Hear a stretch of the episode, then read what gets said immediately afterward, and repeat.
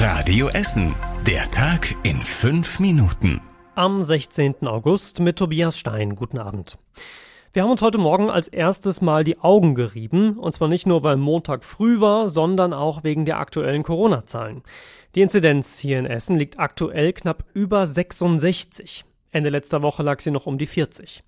Die Stadt sagt, dass etwa jeder sechste aktuelle Corona-Fall ein Reiserückkehrer sei. Die meisten Ansteckungen passieren aber angeblich in der Familie. Mit dem Schulstart am Mittwoch rechnen Experten noch mit einem weiteren Anstieg. Ob der dann auch konkrete Folgen hat, ist noch schwer abzusehen. Eigentlich müssten die Regeln am Donnerstag verschärft werden, allerdings soll bis dahin auch die nächste Corona-Schutzverordnung des Landes da sein. Darin werden die Inzidenzen, wie schon beim Bund-Länder-Gipfel vereinbart, möglicherweise eine deutlich kleinere Rolle spielen als bisher. Sobald die neue Verordnung da ist und die geänderten Corona-Regeln hier bei uns in Essen absehbar sind, dann hört ihr das natürlich hier bei Radio Essen. Schlechte Nachrichten gab es heute auch von den Essener Freibädern. Die Besucherzahlen in den Sommerferien waren so schlecht wie lange nicht mehr. Das Freibad Hesse in Delwig sagt, dass im ganzen Juli nur rund 4000 Badegäste da waren. So viele kommen in einem guten Sommer allein an einem einzigen Tag. Dieser Sommer sei der schlechteste, den es im Freibad Delwig je gegeben hat, heißt es. Und viel besser waren die Zahlen auch im Grugerbad, im Oststadtbad in Freisenbruch und im Freibad in Kettwig nicht. Es ist einfach zu viel zusammengekommen dieses Jahr. Das Wetter war nicht besonders gut, dazu die Einschränkungen durch Corona und dann auch noch das Hochwasser.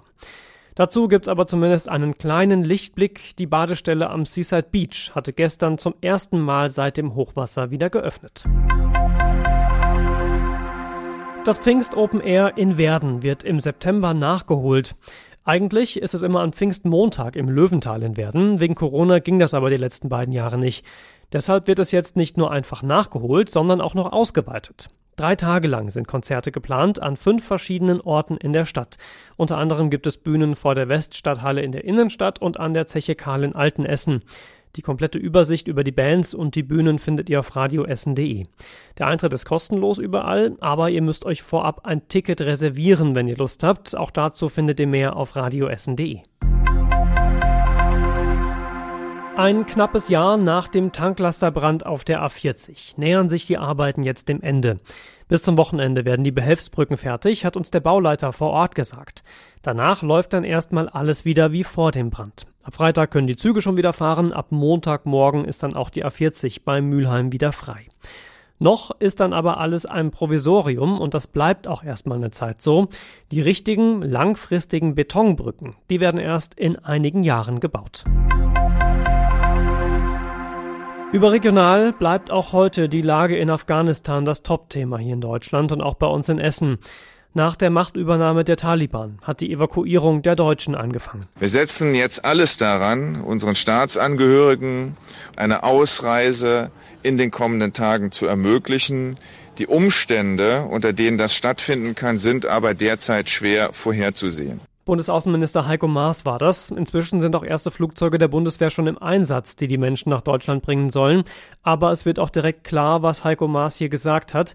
Bei Redaktionsschluss für diesen Podcast hingen wegen der chaotischen Lage zwei von drei Flugzeugen nach einem Tankstopp noch in Aserbaidschan fest. Bei den Hilfsorganisationen vor Ort sei die Lage auch chaotisch, sagt der Leiter der internationalen Caritas gegenüber der Nachrichtenagentur AFP. Viele Mitarbeiter hätten einfach Angst. Über die Lage in Afghanistan halten wir euch natürlich auch weiter in unseren aktuellen Nachrichten hier bei Radio Essen auf dem Laufenden.